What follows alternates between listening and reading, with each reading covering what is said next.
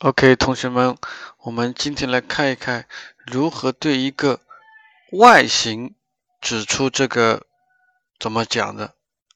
La forme，我们可以说 “Quelle est sa forme？” 问一下它的外形是什么样子。回答的时候，我们可以说 “C'est assez grand”，“C'est assez gros”，“C'est assez petit”，“C'est très mince”，“C'est très fin”。C'est très épais.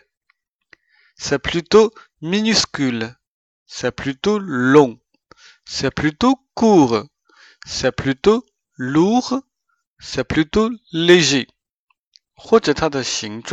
c'est carré, c'est rectangulaire, c'est rond, c'est circulaire.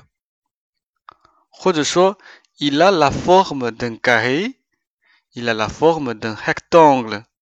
Il a la forme d'un triangle. Il a la forme d'un cercle.